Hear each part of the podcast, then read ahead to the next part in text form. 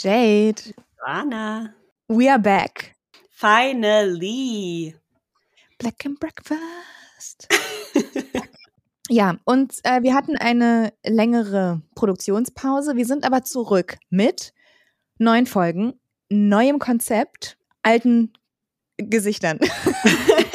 Die ihr eh nie zu sehen bekommt.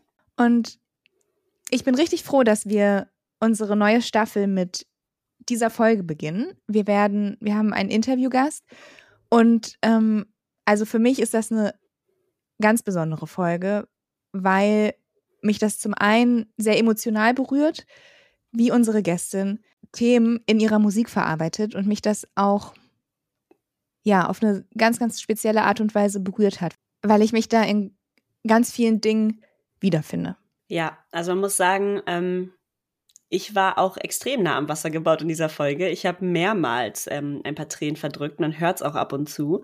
Ähm, aber es war eine unglaublich besondere Folge. Und zwar haben wir mit einer ähm, unglaublich talentierten Sängerin gesprochen über ihre Musik und wie sie dazu gekommen ist. Und ähm, ja, viel mehr sollten wir gar nicht verraten. Das ist eine super spannende Folge. Ich glaube auch eine Seite, die man von ihr sieht, die man gar nicht so oft sieht. Und von uns vielleicht auch nicht. Von daher, let's go. Uhu, aha, I got melanin. melanin, aha. We got melanin. Melanin, melanin. edgy, edgy. yeah, yeah, yeah, yeah. Aha, I got melanin. Oh yeah, oh yeah. I got melanin. You got melanin, melanin, melanin. Aha, I got melanin. Oh yeah, I got melanin. We got melanin, melanin, melanin. Für unseren aktuellen neuen Staffelstart haben wir eine ganz besondere Gästin und Jade und ich sind richtig excited, dass sie zu uns in den Podcast kommt. Sie ist Sängerin, Songwriterin und hat ein eigenes Label namens Nappy Records gegründet. Letzten Monat ist ihre neue Single rausgekommen, gemeinsam mit Megalo. Die heißt Gemeinsam frei. Die werden wir uns auch nochmal genauer anhören und mit ihr darüber sprechen. Naomi, hallo. Hallo, ihr beiden. Es freut mich total, da zu sein. Vielen, vielen Dank für die tolle Anmoderation. Thank you for having me. Wir sind super glücklich, dass du hier bist. Ähm, und wir möchten mal ein bisschen deiner Kindheit und deinem Anfang ähm, anfangen. Du bist, du kommst hier aus NRW, du lebst jetzt in Köln, aber du hast die ersten Jahre in Bonn gelebt und bist dann mit sieben nach Euskirchen umgezogen. Ja, richtig. Wie war denn das? Also von Bonn ist für mich schon irgendwie relativ klein. Ich meine, ich habe da studiert, aber ähm, eine super schöne Stadt, mit wo man auch mit Sicherheit seine Nische findet. Aber jetzt noch mal als afrodeutsche Frau dann als junges Mädchen nach Euskirchen zu gehen, das stelle ich mir noch mal krasser vor. Ja, absolut. Ähm, das ist, wenn ich das so sagen darf, ein absoluter Kulturschock gewesen. Ähm, ich bin in Bonn, wie gesagt, groß geworden, die ersten sieben Jahre, die ersten siebeneinhalb Jahre, zusammen mit meiner Mutter. Und äh, meine Mutter ist Mosambikanerin und äh, ist die ersten 14 Jahre in Mosambik groß geworden und danach dann mit äh, 14 genau nach, nach äh, Deutschland gezogen. Und ähm, ich hatte bis zu dem Zeitpunkt bin ich nie mit Rassismus in Verbindung gekommen. Ich hatte ähm, nie Gefühle von Selbstzweifeln oder ähm, hatte das Gefühl, mich selbst nicht zu lieben oder ähm, nicht ins Raster zu passen. Ganz im Gegenteil, ähm, ich war stolz auf meine Hautfarbe, ich war stolz auf meine Haare. Ähm, meine Mutter hat schon seitdem ich ein kleines Kind bin, ähm, unsere Kultur immer schon mit mir gemeinsam zelebriert, ob es die Musik war, ob es das Essen war, ob es die Art und Weise war, wie wir zusammenkamen und wir jeden zweiten Tag die Bude voll hatten und äh, Besuch von der Familie, von Freunden und überwiegend People of Color und Black People. Somit ähm, fühlte ich mich in den jungen Jahren immer zugehörig. Und ähm, ab meinem siebten Lebensjahr, ich war circa siebeneinhalb, bin ich dann zu meinem Vater nach Euskirchen gezogen. Und ähm, ja, yeah, then shit was cooking. Ähm, das war so die Zeit, wo es bei mir anfing, wo ich die ersten Rassismuserfahrungen gemacht habe und mir aber gar nicht darüber im Klaren war, was genau da gerade passiert. I didn't know. Ich äh, bin in die Schule gegangen und war auf einmal das einzige schwarze Mädchen.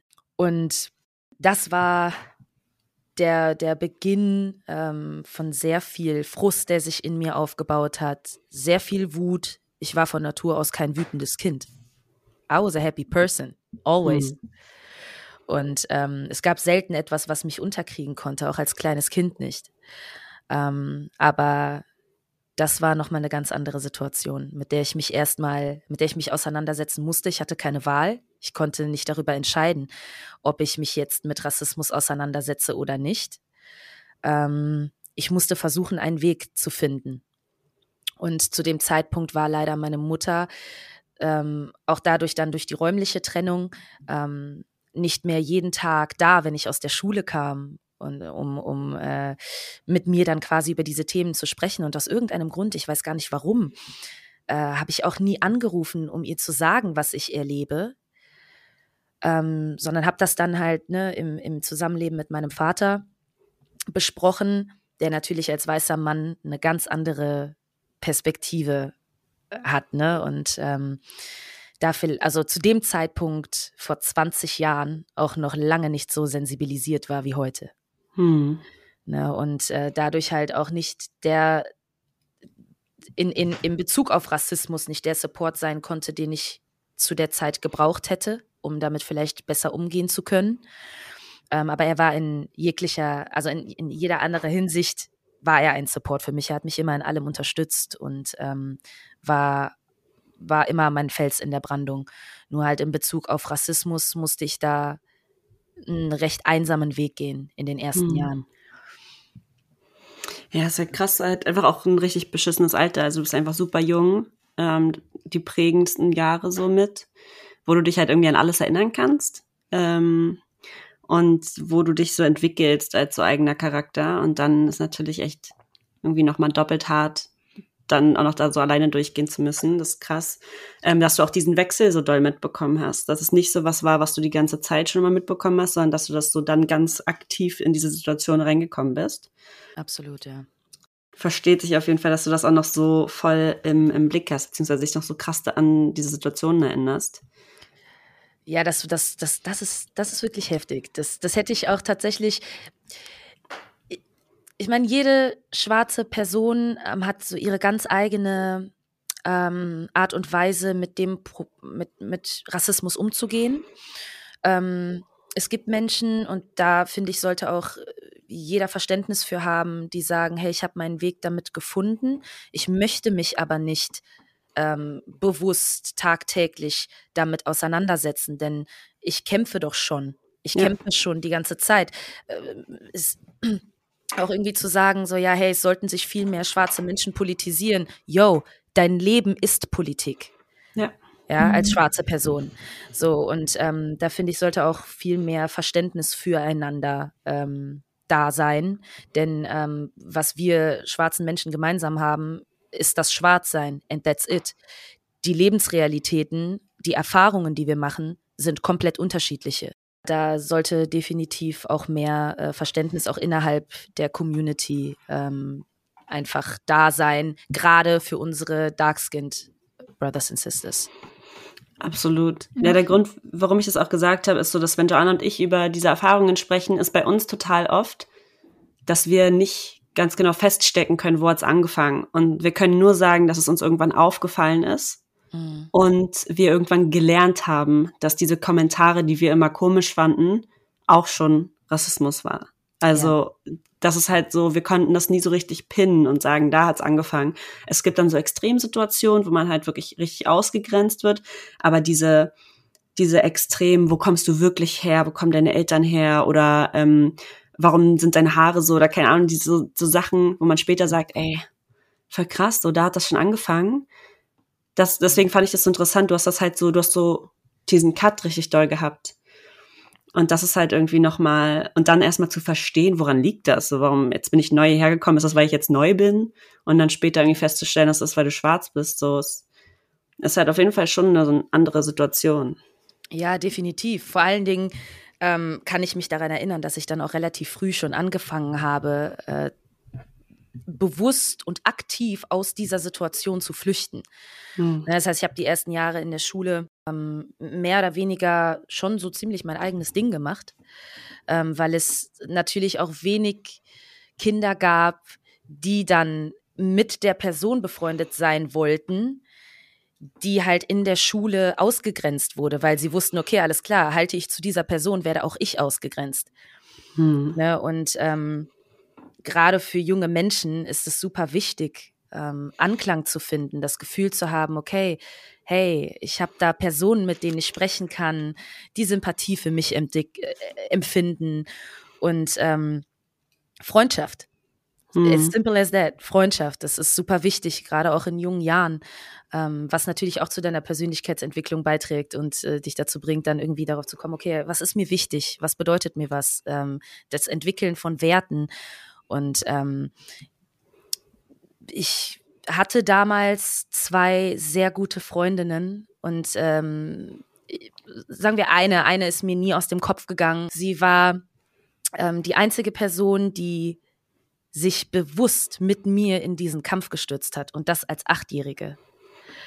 Und diese wow. Person äh, werde ich nie vergessen. Sie hat oft mit mir da gesessen und äh, war dadurch, dass sie mit mir befreundet war, oftmals auch äh, Mitopfer dieser Situation und ähm, hat das über sich äh, ergehen lassen und hat ist für mich eingestanden, ist nicht von meiner Seite gewichen und das als junges Mädchen, was als weiße Person erst recht nie mit Rassismus in Verbindung gekommen ist. Mhm. Und ähm, das hat mir unfassbar viel bedeutet. Diese Person werde ich nie vergessen. Ist das der Grund, dass du auch zur Musik gekommen bist? War das für dich Hast du damals schon angefangen zu schreiben oder dich irgend, das irgendwie verarbeitet? Weil ich weiß, dass du das jetzt in deiner Musik viel verarbeitest, aber ist das auch so ein Grund, dass du dazu gekommen bist? Ähm, definitiv. Ähm, ich habe tatsächlich erst relativ spät angefangen zu schreiben, dazu komme ich gleich. Aber es ist tatsächlich so, dass die Musik schon damals für mich immer ein Zufluchtsort war.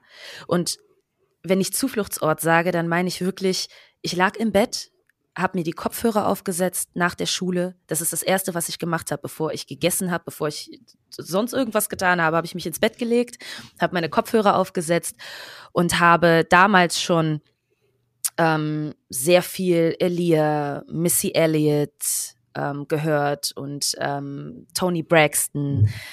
Ähm, das, die drei, die haben mich sehr geprägt. Und wenn ich, wenn ich heute darüber nachdenke, wie ich Musik damals schon gefühlt habe, dann war damals schon klar, in welche Richtung ich mich entwickeln würde. Denn das hat in mir so viel ausgelöst, das hat mir damals schon so viel Kraft gegeben. Ich habe, damit können sich bestimmt auch viele KünstlerInnen identifizieren. Und zwar lag ich im Bett, habe mir die Kopfhörer aufgesetzt und habe angefangen, meinen eigenen Film zu spinnen, während ich die Musik hörte. Und ähm, ich stand oft auf der Bühne und um mich herum immer schwarze Menschen weil mir das damals schon ein Gefühl von Sicherheit, ein Gefühl von Zuhause und ein Gefühl von, hey, ich, ich bin, ich bin ein Teil einer Gesellschaft, die mich akzeptiert. Das war ein Gefühl, was ich dadurch bekommen habe. Das muss man sich mal überlegen, dass eine kleine Achtjährige im Bett liegt, sich Musik anhört und sich über solche Dinge überhaupt Gedanken macht. Ähm, da, da, da muss man sich halt auch oft vor Augen halten, dass einfach gerade auch Rassismus in jungen Jahren zu erleben, dich oft auch einfach davon abhält, ähm, herauszufinden oder dich einfach so auszuleben und für dich herauszufinden, okay, was möchte ich eigentlich machen? Äh, so, wo, wo soll der Weg für mich hingehen? Oh, wow, Vögel, finde ich total schön. so, weißt du? Und das ist aber dafür war schon damals nicht wirklich viel Zeit, weil ich die ganze Zeit versucht habe, mich aus der Realität herauszuflüchten. Hm. Und ähm, wie gesagt, ne, diese, diese Traumwelt, in die ich dann geflüchtet bin, die wurde sehr schnell zu einem Ziel, welches ich angepeilt habe. Und ähm, dieses Ziel war nicht nur Musik zu machen, sondern irgendwann an den Punkt zu kommen, an dem ich sagen kann, okay, ich fühle mich wohl, ich, ich kann die Wut auf Seite legen und die Wut, die hat mich ja, die hatte oft die Kontrolle über mich und mhm. ich leider nicht über sie. Aber wie denn auch? als so junger Mensch? Wie soll das funktionieren? Ne? Und äh, genau, das war halt so, so fing es an, dass ich mir darüber im Klaren wurde, okay, du lebst Musik, du, du, du, du atmest Musik. Und ähm, zudem ist natürlich, ab dem Punkt würde ich auch gerne kurz über meine Eltern sprechen. Und mhm. zwar mhm. ähm, bin ich schon von klein auf mit Musik groß geworden auf ganz unterschiedliche Arten und Weisen. Meine Mutter war professionelle Tänzerin. Mhm, ähm, Salsa und Kizomba und Zouk und also super schön äh, und eine unfassbar talentierte Frau und eine richtige Kämpferin. Oh. Und ähm, mein Vater ähm, ist beruflich in eine ganz andere Richtung gegangen, hat aber seitdem er, lass mich nicht lügen, 15 oder 16 Jahre alt war, ähm, Bass gespielt in einer Band zusammen mit seinen Freunden.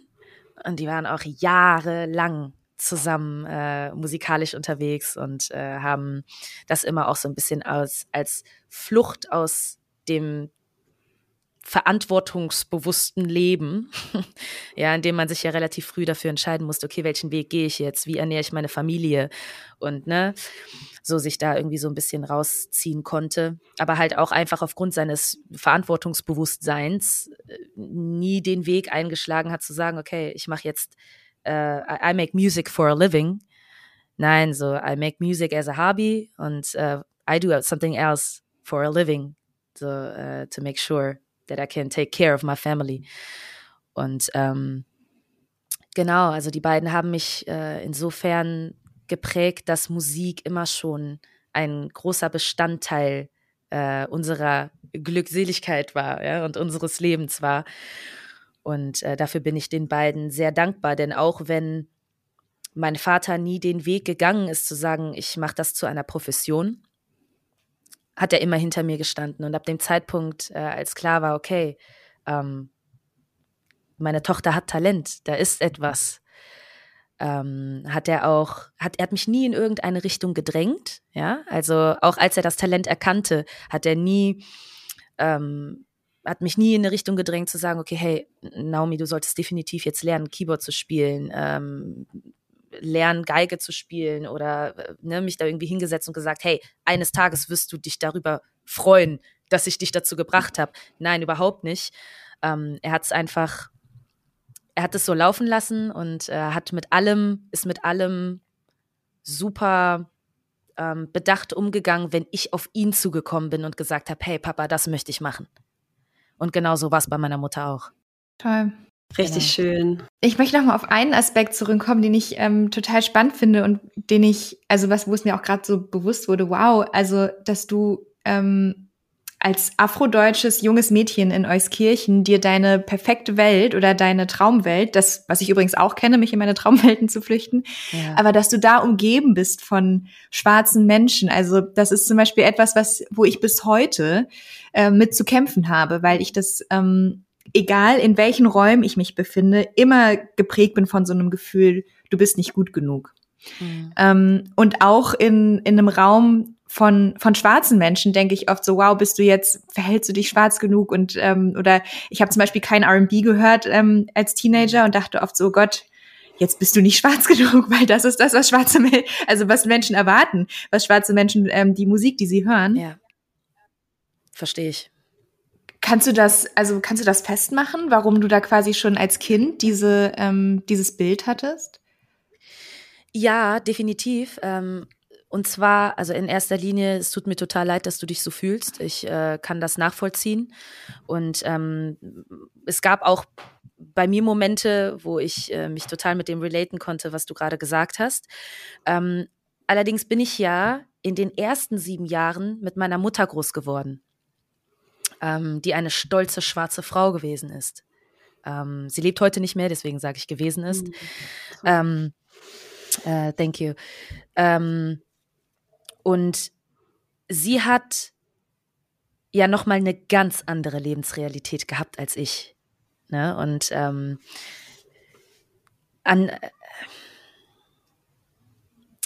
ja, ich bin die ersten sieben, siebeneinhalb Jahre mit ihr groß geworden und das war die Zeit, in der ich mich nie in Frage gestellt habe. Das heißt, in dieser Zeit was sehr prägnant für mich war, ähm, hab, war ich surrounded by people of color und black people. Ausschließlich. Hm. Und deswegen kannte ich, ich kannte es ja so. Ne? Und das war für mich ähm, die Community, in der ich mich wohlgefühlt habe und ähm, in der ich einen Safe Space gefunden habe. Und dieser Safe Space war auf einmal weg, als ich zu meinem Vater gezogen bin.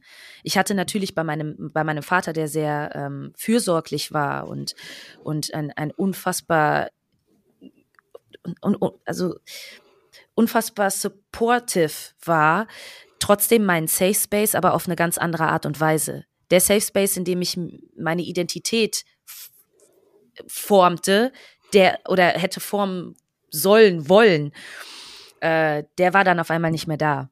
Hm. Und ähm, deswegen, äh, ich glaube, deswegen ist es auch so früh, war ich schon an dem Punkt, an dem ich, wenn ich mich in meine Traumwelt zurückgezogen habe, ähm, it was a black world.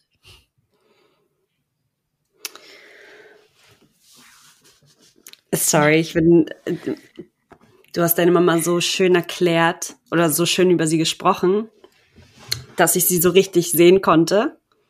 Und das ist voll krass, weil sie dir auch so viel mitgegeben hat, dass ich voll emotional werde auf einmal. Ja, ja, ich musste auch gerade, als ich die Pause hatte.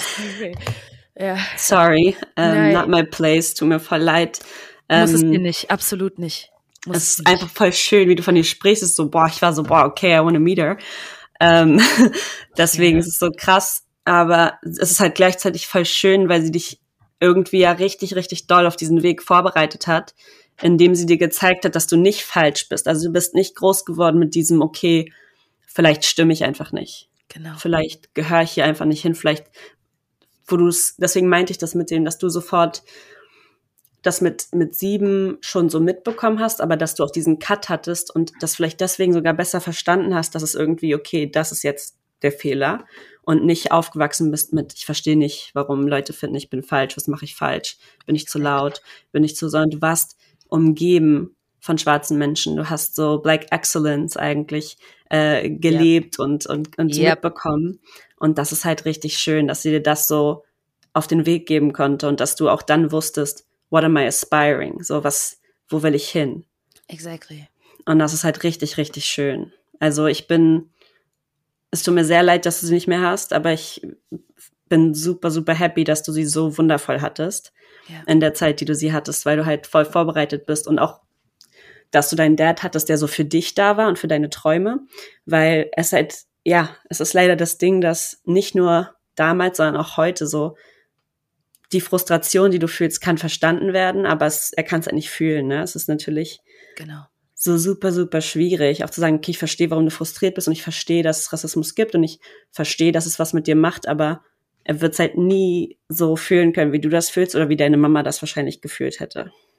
Definitiv, das ist auch ein, das ist ein guter Punkt an der Stelle. Ähm, denn ich weiß nicht, ob ihr, ihr habt ja bestimmt auch das Video gesehen zu Gemeinsam frei. Und ähm, da hat mein Vater mich, als er das Video sah, als er den Song hörte, direkt danach angerufen. Und ähm, das war so ziemlich eins der emotionalsten Gespräche, die wir beide je geführt haben. Und wir beide reden über alles. Ne? Also wirklich über alles. Ich muss bei meinem Vater kein Blatt von Mund nehmen. Und er rief mich an und sagte, Schatz, ähm, ich wollte dir nur noch mal sagen, ähm, dass es mir leid tut, dass ich damals nicht, ähm, dass mir damals nicht bewusst war, wo diese ganze Wut in dir herkam. Ich äh, war mir nicht bewusst äh, darüber. Ich war mir klar, ich wusste, dass du Rassismus erlebst, aber ich war mir über die Tragweite nicht bewusst. Ich war mir nicht darüber im Klaren, was das auch in den Jahren, in denen du ne, als Jugendliche heranwuchst, ähm, irgendwie, äh, was das mit dir teilweise gemacht hat. Und ähm, das hat mir unfassbar viel bedeutet, denn mein Vater ist ein Mensch, der ähm, sich grundsätzlich stetig weiterentwickelt, weiterentwickeln möchte und auch dazulernen möchte. Und ähm, ich hatte auch, wenn ich mich jetzt da, daran zurückerinnere, mit ihm dann jetzt auch im jetzigen Alter über das Thema Rassismus zu sprechen oder über meine Kindheit, nie irgendwie eine, eine, eine diese, diese typische White Fragility, die zeigte sich bei meinem Vater nicht. Das war von vornherein ein Verständnis und ein Okay, I really need to listen to her. Und dann schrieb er halt als Kommentar unter dem Video, ähm, ich lerne von meiner Tochter und ich danke dir dafür. Und ähm, ja, das ist, äh, ist mir, bedeutet mir auch sehr viel. Und es ist wichtig, äh, auch, das war mir auch wichtig, ihm zu sagen, ihm nicht das Gefühl zu geben, so, hey, you did anything wrong, ähm, so, sondern ich finde es gut, dass du es jetzt richtig machst. Und ich, ich finde es gut, dass du jetzt halt an dem Punkt bist, an dem du sagst, okay, hey, vieles war mir nicht bewusst, but I'm learning and I'm willing to learn. Und ähm, ja, und ich, ich glaube auch, dass ihm damals die Lebensrealität meiner Mutter ähm, nicht so bewusst war. Ähm, ne? Also wie, ich, ich glaube, wir wissen alle, wie schwierig es ist, äh, oder was heißt wie schwierig, aber ja, Menschen, die nicht betroffen sind, haben die Wahl, ob sie sich damit auseinandersetzen oder nicht. Und es gibt Situationen, die einen vielleicht früher an den Punkt bringen, zu sagen, okay, ich muss mich damit auseinandersetzen. Und ähm, ja, einigen ist vielleicht auch das Problem, weil sie es selber nicht erfahren, gar nicht so bewusst, weswegen sie sich vielleicht erst im spät, späteren Verlauf mit dem Thema auseinandersetzen. Ja, das einfach noch mal ganz kurz dazu. Ja. Ja, voll. Also das ist bei uns auch, Janas Mama ist halt äh, die krasseste Aktivistin, die ich so kenne. Und ja. äh, sie ist halt auch so die erste, sie alles, was wir irgendwie bei Black and Breakfast posten, also sie kommentiert alles. Sie schickt uns auch so Resources. Äh, sie hat auch, ähm, Joanna, da musst du, ich muss das im Nachhinein vielleicht nochmal einsprechen, äh, wie der Tagesschau Moderator oder Tagesschau-Nachrichtensprecher heißt. Du vergisst auch immer, ne? Ähm, da gibt's ja auch einen schwarzen Nachrichtensprecher und ihre Mom hat den gesehen und hat mit Joanna drüber gesprochen und dann hat ihre Mom direkt einen Brief an die Tagesschau geschrieben, dass der auch mal zur besten Sendezeit live gehen soll. Mega gut, ja, mega ja. gut. Also das ist halt so eins zu eins Joannas Mom. Natürlich sind da andere Challenges, aber sie, ich hatte das Gefühl so, auch die Zeit mit Joannas Dad, bevor es Joanna so richtig gab, hat sie schon so, war sie so sehr aware und hat sich so sehr eingesetzt. Ich, äh, liebe Janas Mom. Ähm, vor allem was das angeht, ist das irgendwie immer richtig krass zu sehen. Aber ich kenne das halt auch von anderen Seite. Meine Mom hat halt immer das so voll verdrängt, dass sie schwarz ist, weil meine Mom ist auch mixed. Ja. Und ähm, da kenne ich das halt, dass sie das ganz, ganz oft nicht verstanden hat und ganz viel durch mein Awakening so lernt. Mhm. Und dann voll oft so ist, oh mein Gott, das war auch Rassismus und das war auch, und so diese ganze Situation, die sie nie verstanden hat. Ja. Ähm, und mein Dad halt sowieso, ne, dadurch, dass meine Mom ihm das natürlich auch nicht noch so vorgelebt hat oder erklären konnte, weil sie es selbst nicht richtig verstanden hat, ist das so, dass mir das bei meinem Dad total vorbeigegangen ist, aber er jetzt ganz viel lernt. Aber das ist total krass, weil ich finde, wenn wir unsere Kunst machen oder unsere äh, Sachen aussprechen, uns irgendwo, ähm, uns irgendwo also verletzlich machen und diese Sachen ja. aussprechen und das nicht im Gespräch ist mit unseren Eltern und die das hören, dann ist auf einmal so, warte, warte. Also ich habe auch Folgen gehabt, die wir aufgenommen haben, Joanna und ich, die über unsere persönliche Erfahrungen, über unsere, unser Body-Image, über alles Mögliche, wo meine Mom mich, mir danach eine richtig lange Nachricht geschickt hat, eine Sprachnachricht, wo sie gesagt hat, I didn't know and I tried my best und oh mein Gott, was ist los mit mir heute? Alter, ich kann direkt heulen, Gers. Ich, halt, ich halte aber auch die ganze Zeit zurück, Girl. Ey, like, ich bin krass, yeah. weil, weil da war, das war wirklich so ein krasser Moment für mich, wo sie gesagt hat, und das ist auch so dieses Erwachsenwerden und so deine Eltern verstehen, dass es auch nur Menschen sind, weil du hast immer so einen mhm. krassen Anspruch an deine Eltern. Die müssen das richtig machen. Das sind Eltern einfach. Absolut, ja. Und jetzt wirst du so, kommst du so ins Alter und bist so, I don't fucking know what I'm doing. So how the hell would they, were they supposed to know? Exactly. So, die waren noch jünger. Aber genau, wo sie so meinte, ich habe versucht, alles, was meine Mutter in meinen Augen falsch gemacht hat, bei dir anders zu machen und habe dadurch nicht gesehen, dass das vielleicht auch schwierig ist für dich oder dass das vielleicht bei dir ganz anders ankommt, weil du versuchst voll oft, das, was deine Eltern gemacht haben, nicht zu machen. Exactly. Und siehst dann aber vielleicht nicht, dass das auch nicht besser ist oder dass das, weil sie hat gesagt, für den Moment, in dem sie mich erzogen hat und meinen Bruder, in dem Moment fühlte sich das so richtig an, dass das für mich, aber dass die Zeit sich ändert, dass das für mich irgendwie auch ganz anders ankommt, ist halt so für sie voll schwierig gewesen. Als sie das dann gehört hat, dass ich so erzählt habe, war sie so, es tut mir so leid, I didn't know. I just thought I, I'm doing it better. And I wasn't aware. Und das ist halt voll krass und ähm, von meinem Dad halt das Gleiche. Und ich habe seit dieses Awakening kam, habe ich mich, glaube ich, so voll viel mehr natürlich auch noch eingesetzt für das ganze Thema. Ja. Und gleichzeitig habe ich halt einen schwarzen Mann geheiratet, der mhm. Dark Skin ist und der eine ganz, ganz andere Lebensrealität hat. Und ab da bin ich aber auch so weniger verständnisvoll in der Familie gewesen. So, ne? Also da kam nochmal dieser Aspekt, you know what, Unwissen ist eine Sache, aber so bis hier, so, weil jetzt ist mein Mann da, unsere Kinder werden eine andere Realität irgendwann leben, so, ich will, dass ihr euch aktiv dafür einsetzt. Wenn ihr uns liebt, dann werdet ihr lernen, unseren Nachnamen auszusprechen. Wenn ihr uns liebt, dann werdet ihr, also weißt du, so Kleinigkeiten. Absolut. Ist, so, ne, dann kommt ein anderer Aspekt noch mit rein.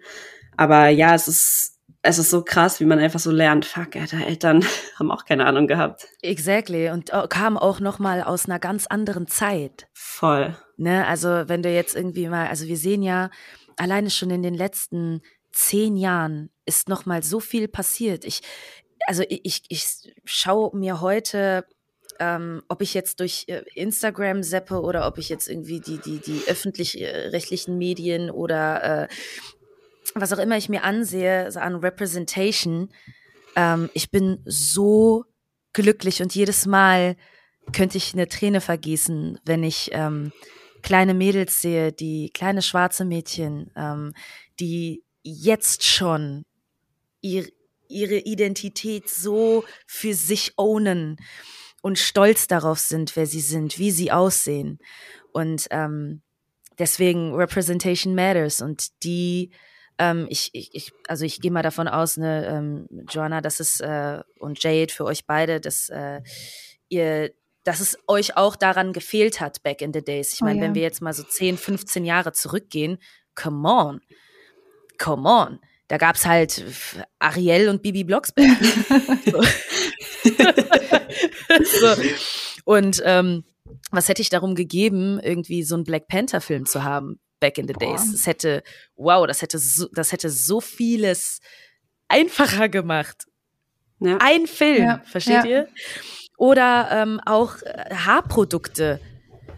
Ne, irgendwie da, da überhaupt dran zu kommen back in the days ähm, oder zu wissen, okay, welche Haarprodukte kann ich nutzen, damit ich äh, meine Haare einigermaßen gebändigt kriege. Und wenn es Haarprodukte gab, dann ist es genauso wie heute, zahlst du ein Heidengeld. Ne? Und äh, es ist, viele können sich das auch einfach nicht leisten. Ne? Und ja. äh, das, sind, das sind alles, äh, also es ist schon Wahnsinn. Es hat sich in den letzten Jahren viel getan und deswegen finde ich es so wichtig, ähm, dass auch so Unterhaltungen wie diese, die wir gerade führen und ähm, der ganze, also aktivistische Arbeit und aber auch Verarbeitung in Musik und Repräsentation in den Medien, aber auch in der Musikindustrie halt super wichtig sind. Ja, ja. Und äh, vielleicht ganz kurz nochmal zu, zu dem zurück, was du gerade eben gesagt hast, als du über deine Eltern gesprochen hast. Ähm, damit ich, konnte ich mich auch sehr gut identifizieren. Ähm, bei meiner Mutter war es tatsächlich so, dass sie mir damals schon immer gesagt hat, und das habe ich zu dem Zeitpunkt noch nicht verstanden. Sie hat mir damals immer gesagt, wenn ich dann mit ihr mal über Rassismus-Erfahrungen gesprochen habe, and I mean, she was born in Mosambik ja, mhm. kam hierher, musste sich erstmal jahrelang eine Aufenthaltsgenehmigung erkämpfen ähm, und das auch immer noch trotz ihres deutschen Mannes und ihres deutschen Kindes, ja. Ähm, und wenn ich dann zu ihr gesagt habe, so Mama, ich habe heute irgendwie wieder das N-Wort gehört und ähm, die Leute sagen mir, ich bin hässlich und ich gehöre nicht dazu. Und dann sagte sie immer zu mir, Hör nicht hin. Du bist wunderschön. Du kannst alles machen, was du möchtest. Meine Mutter war sehr freischnauze. Mhm. Ja, so wie sie es gesagt hat, werde ich es jetzt nicht sagen. du, du, darfst, du darfst gerne zitieren. Ach, die sind alle unzufrieden. Was? Die sind doch alle neidisch. Die sind alle neidisch. Und ähm, dann sagte sie mir aber auch, aber Schatz, du bist eine Kartoffel. Du bist Deutsche. Du bist hier geboren. So, don't worry. You will be fine. Und dann habe ich in dem Moment oft gedacht, Mama, du verstehst nicht. Ich erfahre, ich, ich erfahre Rassismus.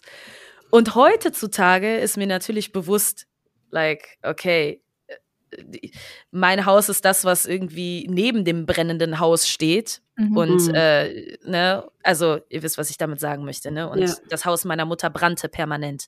Mhm.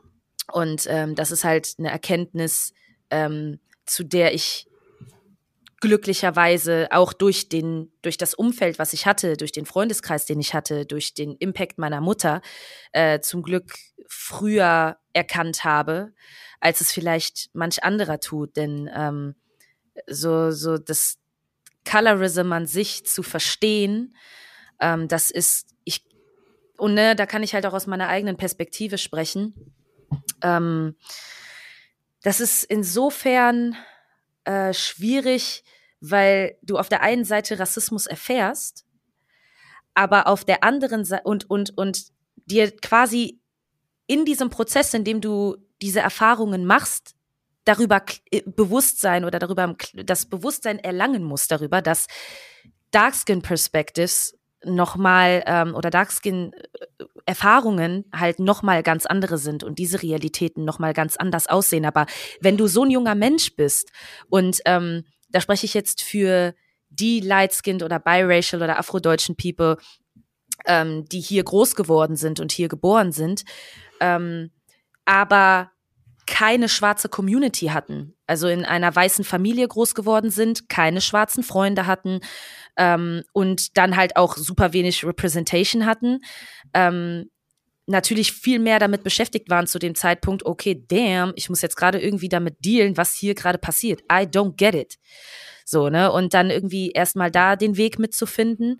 Und ähm, das, ja, deswegen finde ich, ist es ist, ist super wichtig, dass man ähm, irgendwie da auch im Dialog bleiben kann, ohne ähm, dabei außer Acht zu lassen, dass es nun mal Lebensrealitäten gibt, die ähm, vielleicht auch einfach dadurch, dass sie nicht sichtbar gemacht werden, nicht diskutiert werden.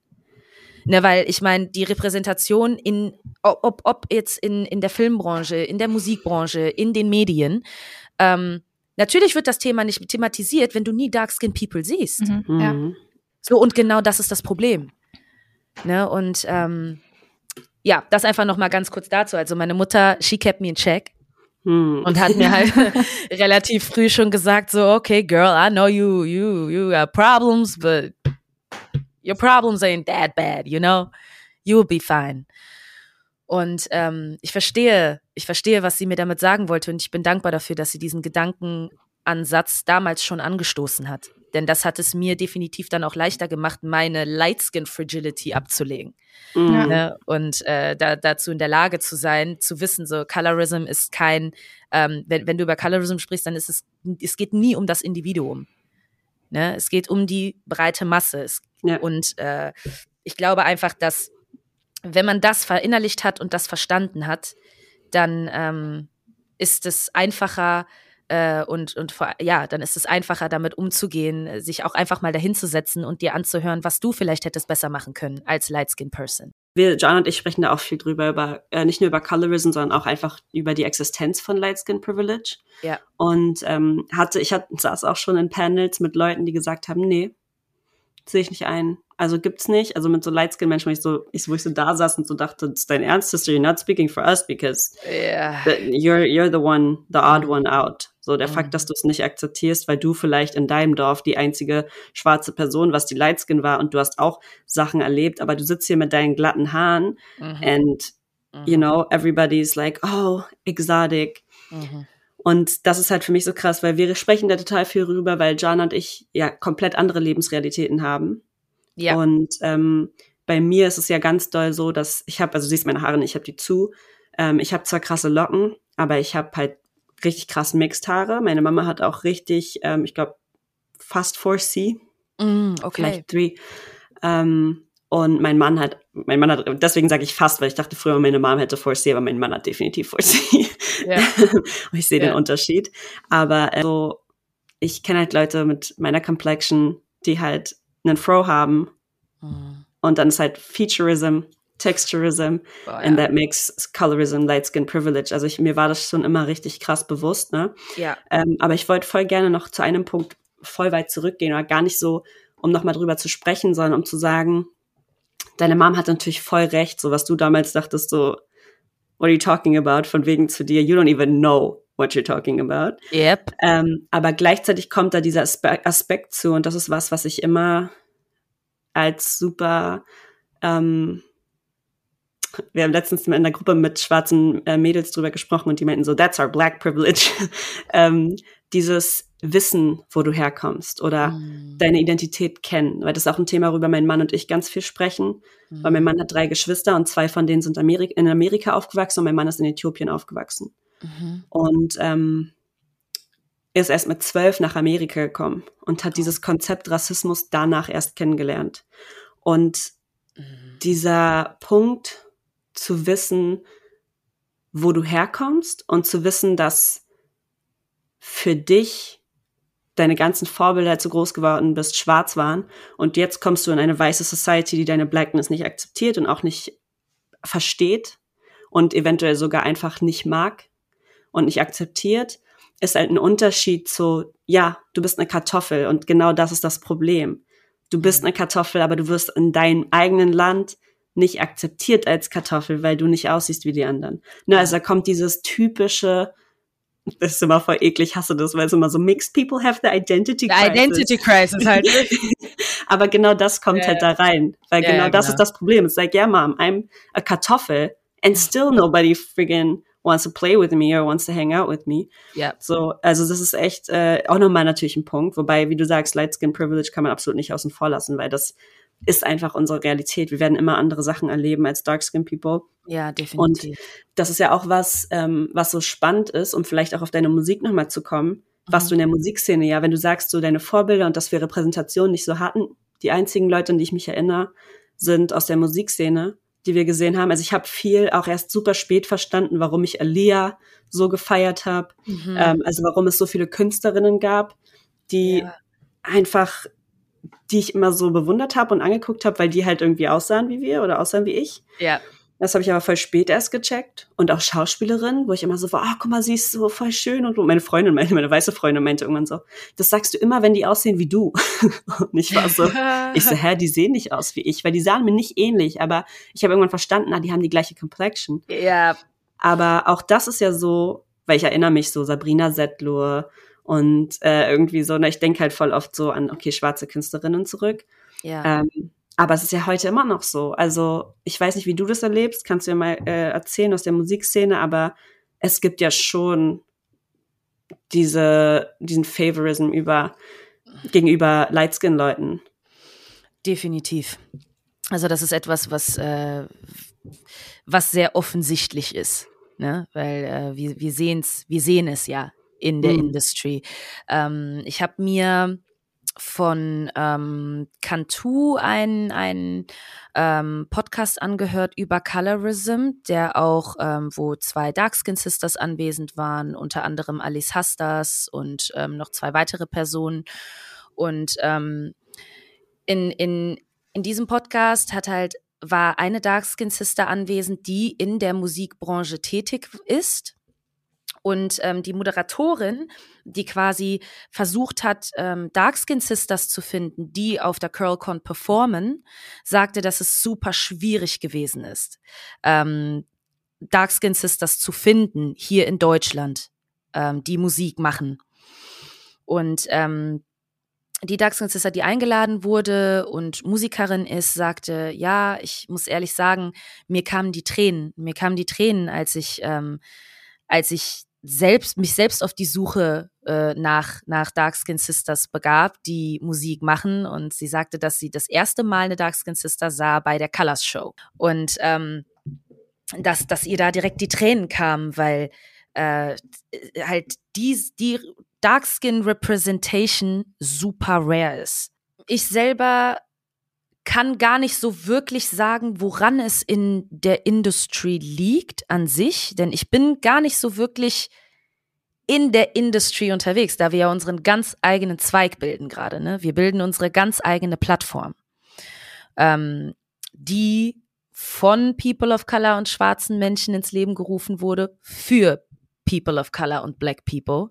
Und das heißt nicht, dass wir weiße Menschen ausschließen, sondern dass wir mit damit die Priorität anders legen und zwar so, wie es vorher nie der Fall war.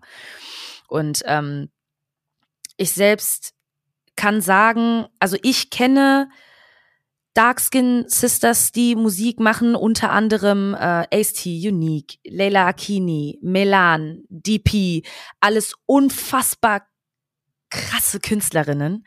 Also hier nochmal Shoutout an euch, also alle, die den Podcast hören, spult nochmal zurück, hört euch die Namen an und checkt sie aus. Absolut. Allerdings ist ja, wenn man sich dann auch mal so die Biografien der Personen anhört und sich damit so ein bisschen auseinandersetzt, was ich gerne tue, ähm, dann weiß man zum Beispiel bei Unique, wie viele Steine ihr in den Weg gelegt wurden. Yep. Und sie hatte alles und noch mehr. Hm. Und ist eigentlich auf niemanden ähm, angewiesen gewesen. Aber I mean, wenn du gerade in die Industry reinkommst und so ziemlich keine Ahnung hast, wie der Hase läuft, dann ähm, bist du oft einfach den Personen, die da am, am Schalter sitzen, ausgeliefert. Ja. Und ähm, das ist dann so, ja, Pest oder Cholera. Entweder mache ich das jetzt und lasse mich äh, zum einen stigmatisieren, stereotypisieren und in eine, eine Box stecken, damit ich in irgendeiner Form vermarktbar bin. Oder ich gehe meinen eigenen Weg, der genauso steinig sein kann ne, und genauso steinig ist. Und das ist auch genau das, was wir mit Nappy Records erreichen wollen. Wir wollen schwarze Kunst sichtbar machen. Ähm, ich Megalo hat was Gutes dazu gesagt und zwar ähm, hat er mal gesagt, hey, ich bin Megalo und ich mache Rap und hat dann aber auch noch mal ganz klar rausgepointet, ich mache Rap. Hier in Deutschland gibt's keinen Hip-Hop. Es gibt keinen deutschen Hip-Hop. Hip-Hop ist Kultur und das mhm. ist keine deutsche Kultur. Ne? Hip-Hop ist entstanden aus der Segregation der Schwarzen in den Vereinigten Staaten. So, also ist das, was hier passiert im Rap-Bereich von nicht schwarzen Menschen, ganz klar kulturelle Aneignung. Und es ist Zeit, dass wir wieder zurück an den Punkt kommen, an dem schwarze Kultur, schwarze Musik wieder von schwarzen Menschen gemacht wird. Mhm. Und diese sichtbar gemacht wird. So, dafür ist es Zeit. Und ich, ähm, ich schätze jede einzelne dieser Künstlerinnen, die ich gerade aufgezählt habe, weil genau diese Künstlerinnen die Türen öffnen. Ne, Türen öffnen für Personen, die nie die Chance hatten. Ja. Die nie auf dem Schirm waren, weil sie nicht sichtbar gemacht werden. Weil nicht darüber gesprochen wird. Ja. So eine neue Ära von Gatekeepers. Mhm. so it's, now it's the mhm. sisters opening the doors and saying, guys, come through. Ja. Um, ganz kurz, gotta love Megalo for his comments, weil er so, he does not give a fuck what you think. Ich liebe ihn dafür, weil er einfach unapologetically calling out white people in Germany for all of their racism, bigotry, ohne Witz, Megalo. Exactly, exactly. Ich, man kann ihn einfach nur feiern, so, sorry. Absolut, und deswegen bin ich auch, tut mir leid, ganz kurz, ich muss mal ganz kurz Fangirl spielen. Wow, okay, was? Ich hab Megalo auf einem Track? Was geht ab? so war ich auch. Ich war so, what Hä? the fuck, sie hat Megalo auf dem Track. What? What? Ähm, ja. Okay, ja. Ganz kurz, vielleicht erzähl uns einfach mal, wie es dazu kam. Bitte, ja. ich bin immer noch, ich, ich, ich bin immer noch so voll Kannst von du, glückselig. ja, ich, also es ist so, ich bin immer noch in diesem Believing Process. das also jedes Mal, wenn ich in den so Track reinhöre, ähm, so habe ich Gänsehaut, weil ich deutsche Rap-Geschichte auf diesem Track habe. Mhm. Ne, ähm, das, das darf man nicht vergessen. Ähm, Megalo ist für mich einer der größten hier in Deutschland. Und ähm, auch gerade was seine Positionierung betrifft und wie er diese kommuniziert, für mich war klar, als ich mir Gedanken darüber gemacht habe, so hey, okay, das ist der Song, den du jetzt schreiben wirst. Ähm, und du hättest, also ich hätte, ich, mir war relativ schnell klar, dass ich gerne ein Feature darauf haben würde und habe mir natürlich Gedanken darüber gemacht, okay, wer würde perfekt dazu passen? Und unsere, was unsere Crew alle, wir haben das, was wir alle gemeinsam haben, ist we always dream big. Hm. Und wir sagen so, hey, I mean, we can try. Wir können es versuchen. Wenn er Nein sagt, sagt er Nein. Hey, dann wir, wir sind ohne große Erwartungen an die Sache rangegangen, weil wir gesagt haben so, hey, come on, we just started to build up something. Ähm, aber so hat sich halt auch Megalo wieder in dem, was er repräsentiert und was er kommuniziert, bewährt, ähm, indem er seine Community unterstützt. Mhm. Und ähm, das, das können viele sagen, aber wie viele tun es tatsächlich? Und ähm, das ist einer der Gründe, äh, einer der vielen Gründe, weswegen ich ihn so unfassbar feiere. Und ähm, dann haben wir, wir, wir saßen quasi da, ich saß alleine da, hab den Song geschrieben, saß in meinem Wohnzimmer und hab von Digi ein Beat zugeschickt bekommen. So, und ähm, Digi hatte also zu dem Zeitpunkt hatten wir beide schon ein paar Songs produziert. Und ich hatte ihm gesagt, so, hey, zeig mir doch einfach mal deinen Ordner, in dem Tracks liegen, die du produziert hast, die keiner wollte. Also wirklich nur Instrumentals, ne? Ohne Text. So, und dann schickte mir Digi ähm, einen Song zu, einen Song zu, genau, das war dann das Instrumental von Gemeinsam Frei. Und ich saß da und durch die Hip-Hop-Elemente in dem Track wusste ich nach zehn Sekunden, alright, darüber werde ich schreiben. Ich werde Racism thematisieren. Ähm, und für mich war tatsächlich auch dieser Song der Anfang für mich, ähm, das auch nach außen hin zu kommunizieren und nicht länger leise zu sein. Und nicht nur in meinem engen Kreis zu sensibilisieren, sondern auch damit an die Öffentlichkeit zu gehen und Menschen zu sensibilisieren, die selbst, die nicht betroffen sind und es einfach nicht checken. Aber zugleich auch ähm, Empowerment zu vermitteln für die Community. Und ähm, ich habe da gesessen, habe angefangen, den Song zu schreiben und habe überlegt, okay, wie mache ich das? Schreibe ich jetzt nur über meine eigenen Erfahrungen? Ähm, was sich in dem Moment nicht richtig angefühlt hat, weil ne, im Prinzip all das, was wir gerade eben besprochen haben, ne, erklärt, weswegen es sich für mich nicht richtig angefühlt hat, nur über meine eigenen Erfahrungen zu sprechen. Ähm, und trotzdem habe ich dann in dem Moment gedacht, aber worüber du wirklich sprechen kannst, ist nur deine eigene Erfahrung. Ich, ich kann die, die Lebensrealitäten ähm, schwarzer Personen sichtbar machen, Darkskin-Personen sichtbar machen, aber ich kann mir nicht anmaßen, ähm, in irgendeiner Form äh, darüber zu, zu sprechen, wie sie sich gefühlt haben, because I don't know. Ja. So, ich weiß es aus Erzählungen, aber ähm, ich kann nicht das Sprachrohr für die Dark-Skinned Black Community sein. Als Person, die ganz andere Erfahrungen gemacht hat mit meinem White Privilege, Light Skin Privilege. Ne? Und ähm, Deswegen war es für mich schon alleine ähm, an dem Punkt ähm, schwierig für mich herauszufinden, okay, wie kommuniziere ich das am besten? Also bin ich dann letzten Endes doch bei mir geblieben, weil mir auch bewusst war, dass meine Fälle auch keine Einzelfälle sind. Ne? Und sich ähm, auch Generationen, die nachkommen und vielleicht genauso aufwachsen, wie wir gerade gesprochen haben, und zwar ohne Community und ohne schwarze Elternteile, ähm, sich dadurch vielleicht, daraus vielleicht auch Kraft ziehen können. So wollte ich aber auch im Chorus klar machen, dass ich ein Teil des Movements bin, das bewusst eine Position einnimmt, aber niemandem den Raum nehmen möchte.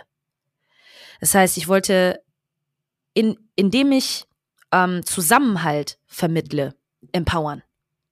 Und auch wenn ich sage Zusammenhalt, dann meine ich nicht, yeah, hey, uh, we all as Black people live together uh, peacefully, um, ignoring the fact that other people have different um, identities and different experiences, sondern um, hört einander zu, redet miteinander, wenn ihr die Kraft dazu habt. Ja. Naomi, dann lass uns doch mal in den Song reinhören. Jetzt haben wir schon ein bisschen drüber gesprochen.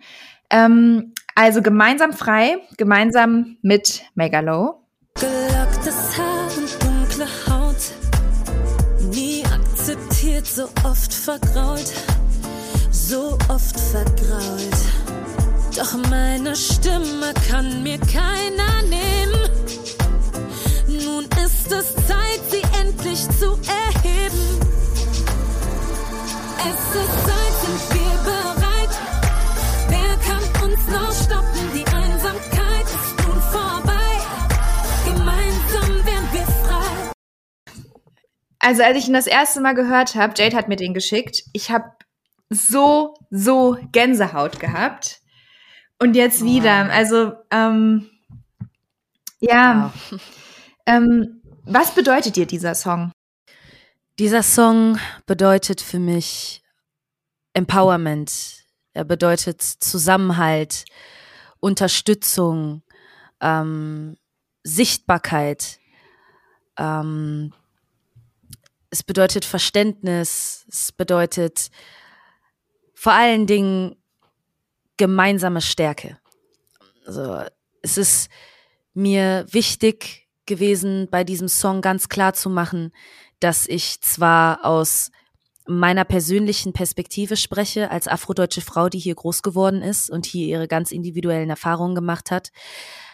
Was mir aber noch viel wichtiger war, ist es, ähm, ist das, was ich im Chorus sage, und zwar ähm, durch Empowerment, ähm, Zusammenhalt zu vermitteln und ähm, quasi darauf aufmerksam zu machen oder auch einfach nochmal ähm, zu verdeutlichen, dass der Zusammenhalt in der Community uns alle stärken kann und äh, dazu führen kann, dass wir einfach alle viel besser mit dem Problem dealen können, äh, mit dem Problem Rassismus, ähm, intersektional gesehen. Und ähm, dass es mir ein Anliegen ist oder ich damit auch einen Wunsch ausgesprochen habe. Und zwar den Wunsch, dass wir es schaffen, zusammenzukommen, dazu in der Lage zu sein, unsere Privilegien zu erkennen und die weniger privilegierten Menschen damit zu unterstützen, sichtbar zu machen, was nicht oft genug sichtbar gemacht wird. Und ähm, die Lebensrealitäten sichtbar zu machen, die nicht oft genug sichtbar gemacht werden, damit diese überhaupt erst in den Diskurs geraten können. Hm. Und ähm, was ich mir wünschen würde, ist, dass wir uns einfach darüber im Klaren sind, inwiefern wir Privilegien genießen und inwiefern wir diese nutzen können, um unsere Community zu stärken. Es ist ein, ist ein richtig, richtig krasser Song. Ich habe den, als ich Joanna geschickt habe, habe ich gesagt, so, ey Joanna, das ist nicht nur ein Song, das ist ein richtig krasser Song. Also der ist, man hört den und es ist erstmal abgesehen davon, dass er unheimlich geil gemacht ist. Ne? Also er ist ja wirklich einfach krass gut produziert. Er ist, hört sich wunderschön an. Und was ich so schön finde an dem Song, abgesehen von so rein musikalisch, sondern was ich richtig schön finde von der Message her, ist, ich finde, du, du machst dich krass verletzlich, ne? Also mhm. du bist komplett verwundbar in dem, was du sagst. Und du ziehst aber sofort dieses, ey, aber es ist Zeit, so meine Stimme zu erheben und zu sagen, ey, hör zu, wir sind alle im gleichen Boot. Und ich finde das so schön, weil ich finde, in Deutschland wird das so krass immer praktisch gefördert, dass schwarze Menschen sich gegenseitig auseinanderpicken und dass wir innerhalb der Community exactly. ähm, im Kontext mit weißen Menschen, aber auch innerhalb unseren, unserer Communities oder unseren vermeintlichen Safe Spaces, wir unsere Community auseinanderpicken und äh, immer wieder die Differenzen finden, in wie wir alle unterschiedlich sind und so. Aber ich finde, dein Song vermittelt halt so ganz krass, dass wir trotzdem alle für das Gleiche kämpfen, so. Ich finde, das ist eine super schöne Message. Der Song ist wunderschön. Du hast freaking Megalo on the Song on top of everything, der auch nochmal unapologetically sagt, listen, uh, nobody's free as long as, you know, Africa is still occupied. Megalo war so eine richtige Abrechnung. Das war so, so okay, ja, I'm not gonna so tell you.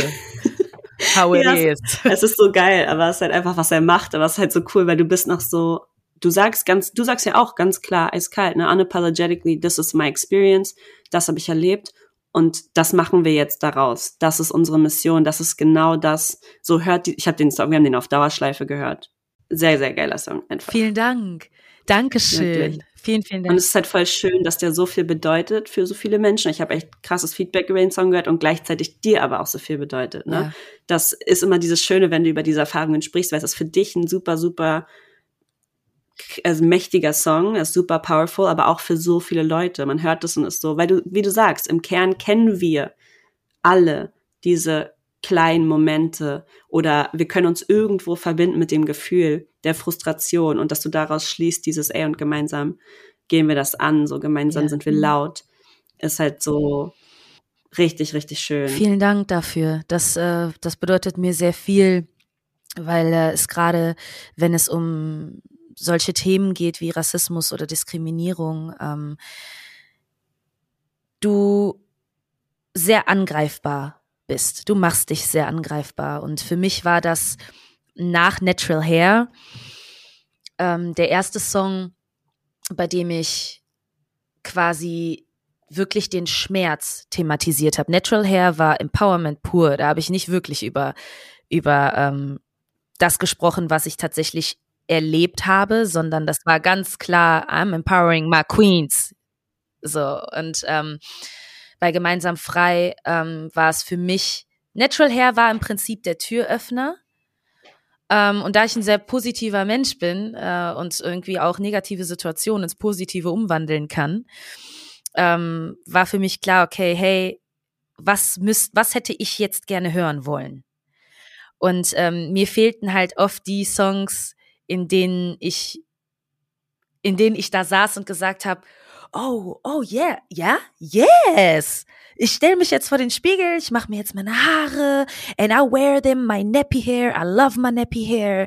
Und ähm, so, das war quasi die, die, die, äh, die, die äh, Motivation dahinter. Und mit dem Song war mir aber auch klar, okay, it's not gonna stay like that always. Also musst dir ähm, irgendwann möchtest du auch tiefer in die Materie gehen ähm, und nicht so an, nicht nur quasi jetzt umgangssprachlich gesagt äh, an der Oberfläche kratzen, sondern auch so tief gehen, ähm, dass einfach nochmal ganz klar bewusst gemacht wird, wie die Lebensrealitäten schwarzer Menschen in Deutschland aussehen. Und ähm, wie schwierig es teilweise sein kann, so, so eine Identität zu formen und sich über seine eigene Identität im Klaren zu sein und diese zu ownen und zu lieben. Und ähm, deswegen war, es ist dieser Song aus so vielerlei Hinsicht etwas ganz Besonderes und auch ein Start zu sagen, I'm no longer silent. Ich bin nicht länger leise. Und ähm, ich werde für mich sprechen, ich werde aber auch für meine Community sprechen. Und gerade für diejenigen, die vielleicht einfach zu müde sind zu sprechen und sagen so, ich, ich kämpfe jeden Tag.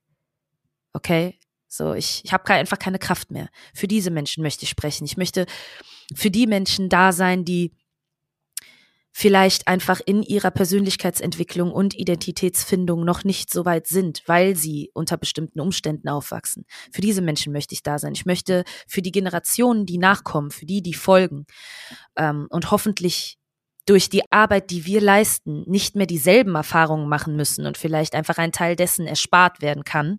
Für diese Menschen möchte ich die Person sein, die ich damals unter Umständen gebraucht hätte und durch meine Mutter auch hatte. Ne? Und ähm, that's what's important. Das, deswegen mm. mache ich das. Und damit äh, mm. folge ich keinem Trend. Ähm, denn Schwarzsein ist kein Trend. Der Black History Month ist kein Trend. Um, so we should celebrate Black Lives every day of the year. Absolut. Ja.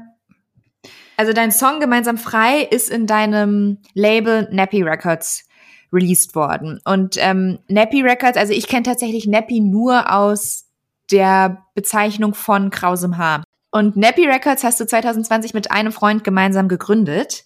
Richtig. Ähm, wie kam es denn dazu?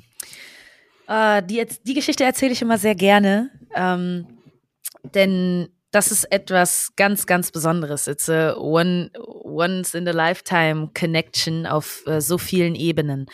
Und zwar sprechen wir von The One and Only Diggy.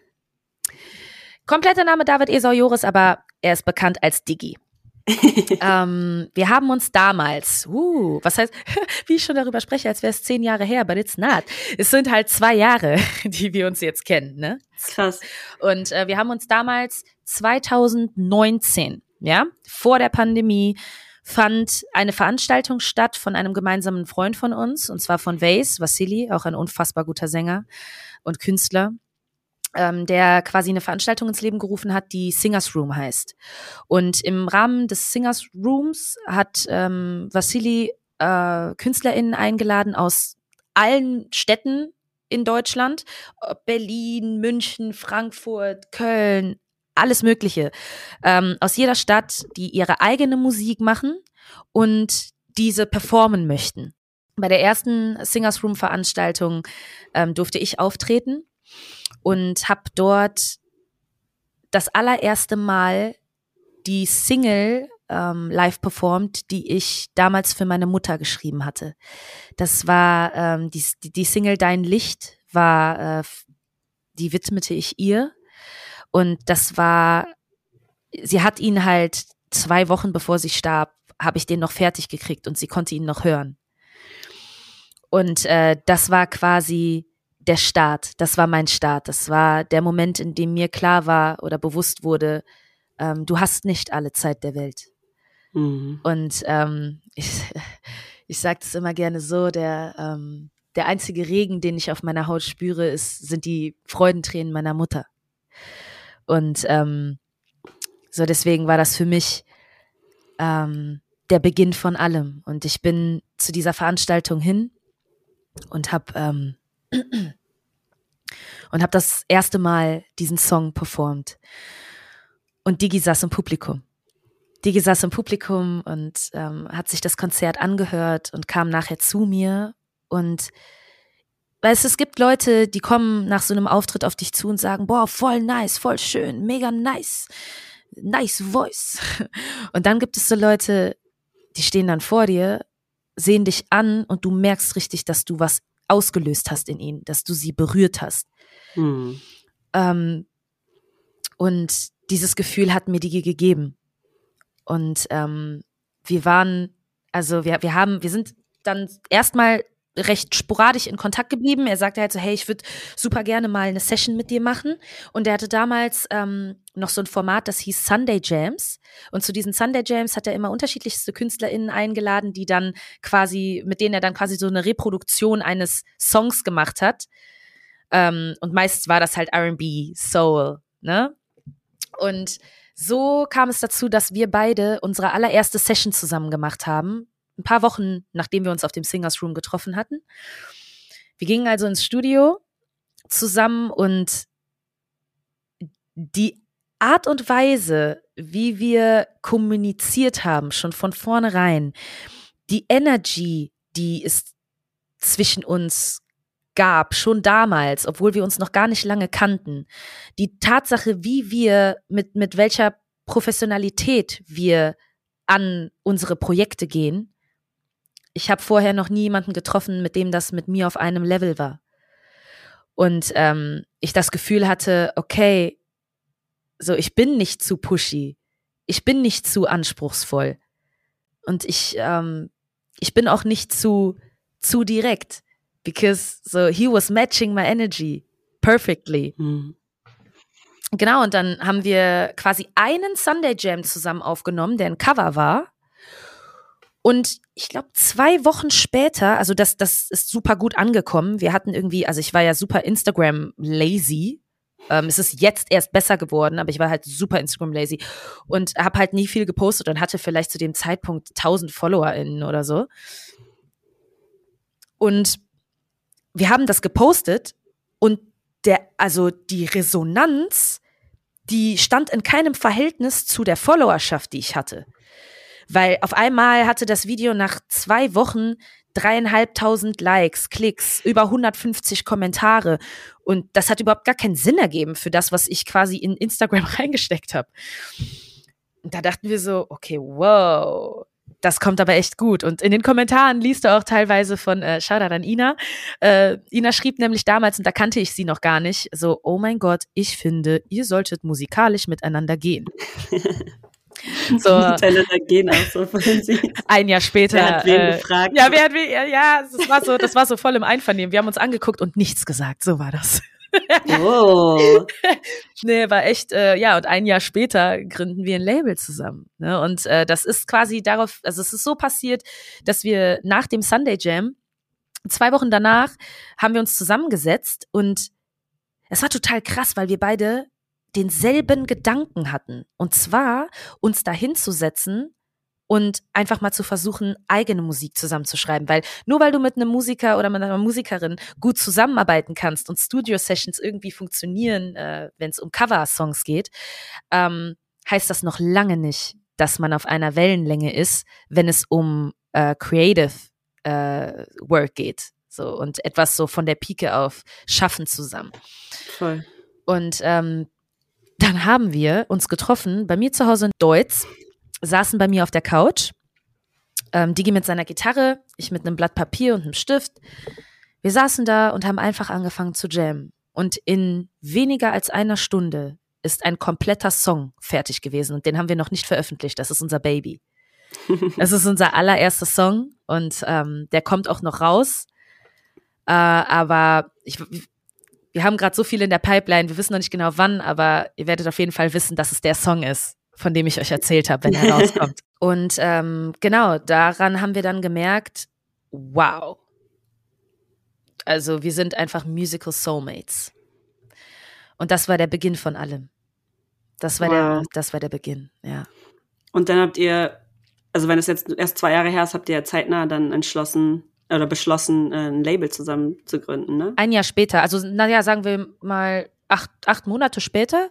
Und mhm. äh, dann hat natürlich der ganze Prozess äh, ne, mit Labelcode anfordern und die ganze Anmeldung äh, noch etwas gedauert und sich gezogen. Aber das war, es war, es war relativ schnell klar, dass wir das zusammen durchziehen wollen. Mhm ähm, weil wir gemerkt haben, dass wir einfach auf so vielen Ebenen ähm, auf einer Wellenlänge sind. Wir, äh, ja, ihr müsstet das mal erleben, wie wir zusammen im Studio sind. We don't talk. Also das ist wirklich, also, ne, und wenn dann kurz und knapp.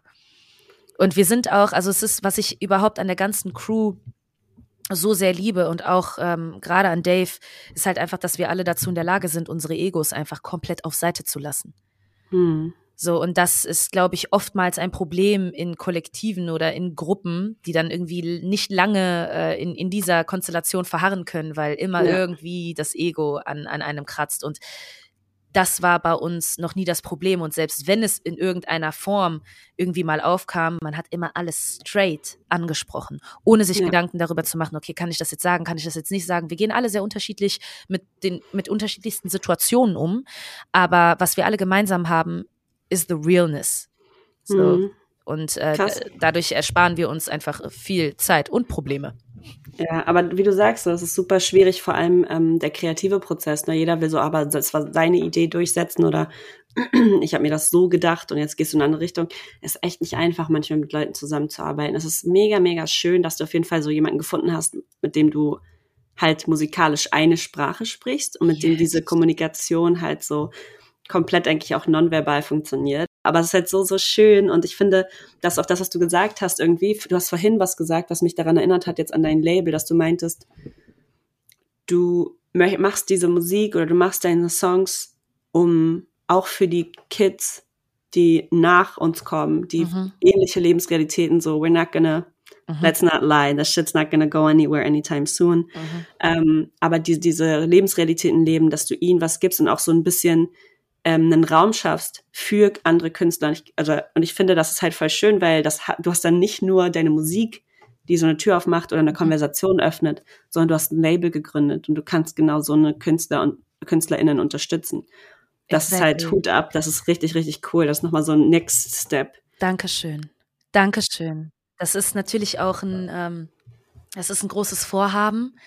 Ähm, wir hatten in erster Linie, ähm, haben wir gesagt, okay, hey, wir wollen schwarze Kunst sichtbar machen. Wir wollen mhm. eine eigene Plattform auf die Beine stellen. Ähm, wir möchten ein, ein Label gründen, quasi unsere eigene Industry Bubble, in der wir nicht stereotypisiert werden, in der wir als schwarze Person nicht unbedingt immer über Rassismus sprechen müssen, denn schon alleine mhm. die Repräsentation in Form von Bild und Ton ähm, ohne jetzt über das Thema zu sprechen, denn das ist ja nicht das Einzige, was uns identi also was uns ähm, äh, äh ausmacht als Person. Ne? Ja.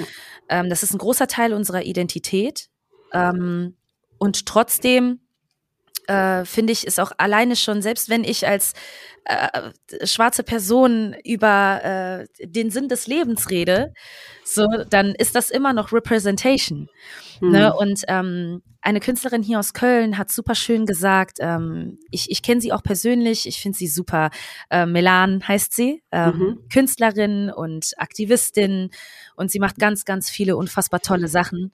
Ähm, sie hat auch eine, ein neues, neues Instagram-Profil, quasi, das heißt Beautiful Colors. Mhm. wo sie quasi immer sehr, sehr, sehr coolen und wichtigen und informativen Content liefert. Und ähm, daraus ziehe auch ich immer sehr viel. Und an dieser Stelle, shout out to my girl, ähm, ganz kurz, ähm, ich zitiere dich, ja, Melan?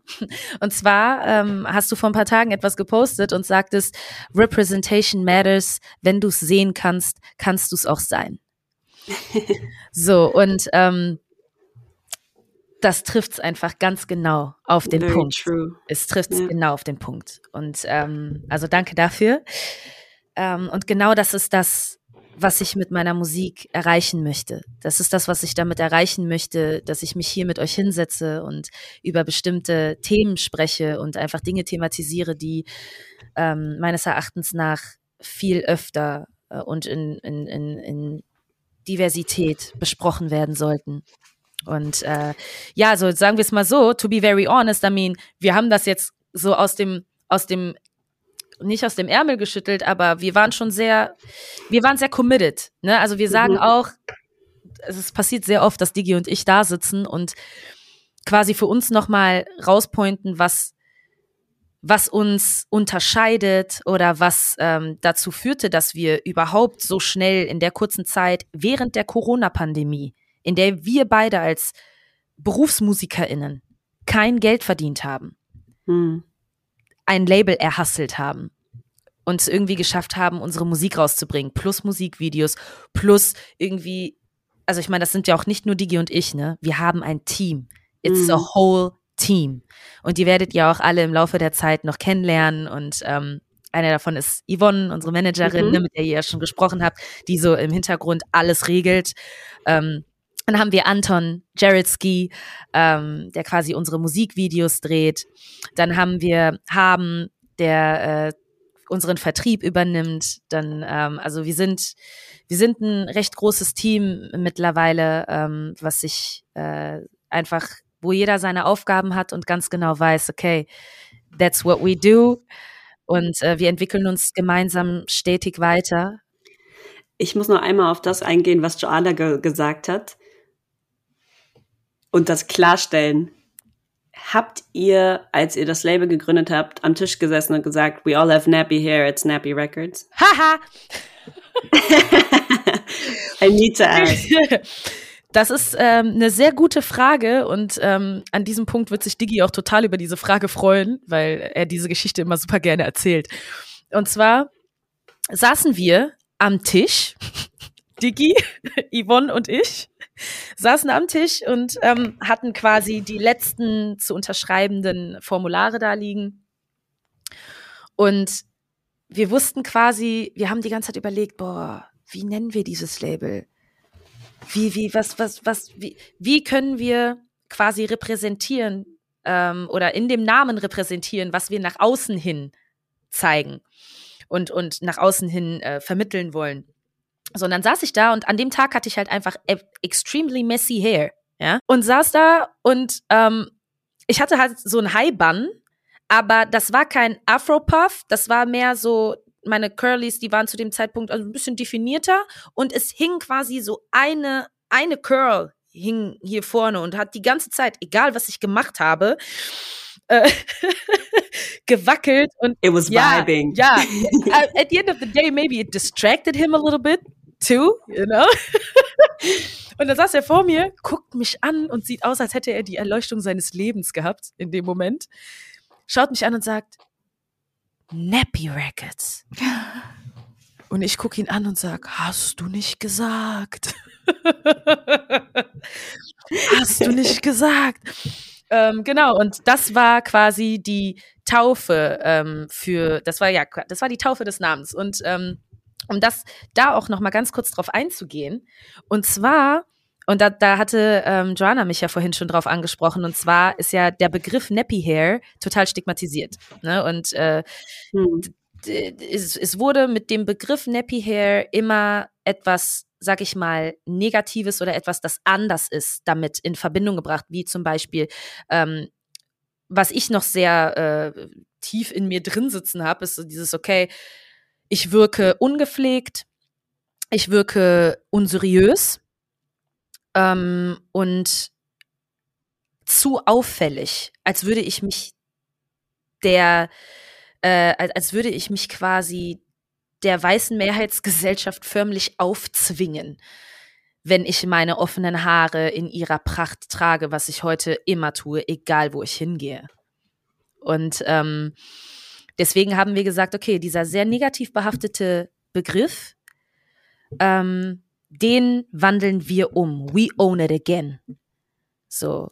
Und ähm, ja, es ist, mhm. es ist einfach Zeit, sich gewisse Dinge wiederzuholen. Und ähm, mit, dem, mit dem Namen für das Label tun wir genau das. Wir ownen diesen Begriff und stellen klar, ähm, wie wunderschön Nappy Hair sind und was Menschen mit Nappy Hair reißen können.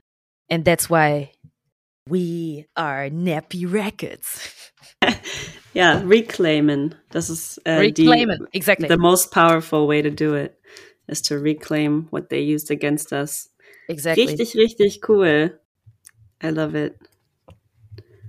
Ähm, und es ist voll krass, ähm, dass ganz, ganz viel, was du sagst, ist so ähm, voll dieses, äh, wenn du es siehst, kannst du es sein. Mhm. Ähm, ist was, was Joanna ganz oft gesagt hat oder auch zitiert hat oft, ähm, weil wir in unserer Repräsentationsreihe, die, die Staffel, die letzte, die wir praktisch gemacht haben, ähm, war ja genau das. Wir wollten schwarze Expertise irgendwie mhm. rausstellen, ohne immer über Rassismus sprechen zu müssen, weil, wie du gesehen hast, wir haben keine Rassismusfragen gestellt, aber es ist einfach Teil unserer Identität. Also, ne, das kommt einfach mit dem Schwarzsein, das kommt unweigerlich raus, aber wir lieben es halt, die Expertisen von Leuten irgendwie ähm, ja. rauszustellen. Deswegen waren wir auch so, ey, du musst unbedingt in diesen Podcast so, people have to see um, what you bring to the table, the greatness that you, um, die du einfach an den Tag legst, die du irgendwie auch nach außen trägst, die Leute auch sehen müssen mhm. ähm, und sehen können, ey, guck mal, so, so kann ich auch sein, das kann ich auch werden. Ähm, und ich vielleicht auch mal, oh mein Gott, ich kann auch Teil von Nappy Records werden irgendwann. So ist ja nochmal so Next Level. Ähm, richtig, richtig schön. Das Krasse ist, es füttert uns halt auch immer richtig doll, ne? Weil wir müssen ganz ehrlich sagen, Joanna, ich, ich sage das jetzt einfach so, es ist unser größtes Geheimnis, aber wir machen diese Folgen nicht nur für andere Leute. Wir machen die auch mhm. richtig krass für uns, so, ne? Ja. Äh, der Podcast ist eigentlich entstanden, weil wir gesagt haben, wir führen diese Gespräche, wie du gesagt hast. Wir hätten die jetzt auch draußen mhm. führen können und einfach nur dieses Gespräch haben können. Irgendwann haben wir gesagt, wenn uns die Gespräche fehlen, die fehlen bestimmt auch anderen Leuten, lass die ja. aufnehmen. Aber immer wenn wir diese Gespräche führen, sind Joanna und ich immer so, oh mein Gott, oh mein Gott. Ja. wir sind so voll on fire. Oh mein Gott, da gibt's andere Leute, ich bin so inspiriert. Oh mein Gott. Ja. So, it's like, let's be real. We don't care about the people that listen. We do this for us. We're happy that you like it. Ja, Weil sowas, als wir angefangen haben, war das so, wir machen es nur für uns. Podcast, was ist das? Wir wussten gar nicht ne, so richtig, wie das funktioniert. Wir haben auf Soundcloud mhm. gepostet. Ja. Ähm, und dann war es irgendwann so, äh, Leute feiern, was wir machen. Und war so, wie geil ist das denn? Du kannst ja machen, worauf du Bock hast und Leute feiern yeah. das. Und dann so, warum arbeiten wir? Ach so, weil Podcasts noch nicht so viel Geld bringen. Aber hey, yeah. we're getting there. hey, it's, it's, it's, amazing, wirklich. Also ich muss sagen, es ist äh, sehr, sehr angenehm, mit euch zu sprechen. Und ähm, ich habe mich auch sehr wohl gefühlt, weil auch die Dinge, die ich euch teilweise erzählt habe, die, äh, die teile ich sehr exklusiv gerade auch mit euch. Ne? Also das ist jetzt äh, mhm. auch so in, in so einem sehr engen und ähm, persönlichen Gespräch äh, habt ihr auch einfach dazu beigetragen, dass ich überhaupt dazu in der Lage war, das auch genauso zu kommunizieren, wie ich das getan habe. Das ist ein großer Bestandteil, ist eure Energie. Oh, Danke dafür, Dankeschön. wir sind sehr, sehr dankbar. Sehr, sehr dankbar, dass du dich auch so äh, verletzlich machst und auch mit uns darüber sprichst. Das ist so, auch so deine Musik kurz auch zur Seite legst, noch so persönlich von dir erzählst. ist super, super schön. Ähm, ja, vielen, vielen Dank. Sehr, sehr gerne. Vielen Dank, Naomi. Es war ganz, ganz toll, ja. mit dir zu sprechen. Dankeschön. Das gebe ich, kann ich nur zurückgeben. Okay, wir haben jetzt eigentlich schon richtig, ne, also richtig viel gesagt und das ist super, super schön ähm, abgerundet. Aber ich will trotzdem noch einmal fragen, wenn du dir jetzt für die Zukunft für dich als auch für uns so als Community was wünschen könntest. Wie sieht die Zukunft aus? Also ruhig beantworte, äh, beantworte ruhig so für dich als Künstlerin und auch so für dann für die Community mit dem, was du machst. Was ich mir für die Zukunft für unsere Community wünsche, ist, dass wir es schaffen, ähm, mehr aufeinander zu schauen, dass wir es schaffen, uns gegenseitig sichtbar zu machen, dass wir es schaffen, uns gegenseitig zu unterstützen und ähm, gemeinsam ähm, zum einen vieles, was uns genommen wurde, zu reclaim und auf der anderen Seite durch Empowerment ein Gefühl von Zusammenhalt und Gemeinschaft zu schaffen. Das ist das, was ich mir wünsche.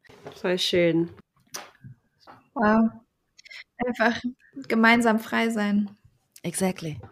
Hey. hey. Okay, du machst Management. Warum bin ich da nicht selber drauf gekommen? hey, sometimes someone else has to say it. Das ist so richtig schön. Ja, ne? Ja, aber das ist halt wirklich, also, ähm, das hat mich wirklich im Innersten berührt. Das passt. Also. Oh.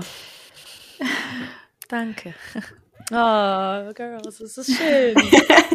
ja, es ist halt so eine. Man hört den Song und man denkt so, ey, wir sehen dich. Und man denkt aber auch so, ey, du siehst uns. Mhm. Ah, guck mal, soll, wollen wir einfach kollektiv heulen gehen, weil ich kann nicht mehr so. Das ist einfach. Ja, es ist irgendwie echt Das einfach zusammen heute. einigeln und, und kuscheln. Taschentücher, who's bringing ice cream? So. Ja.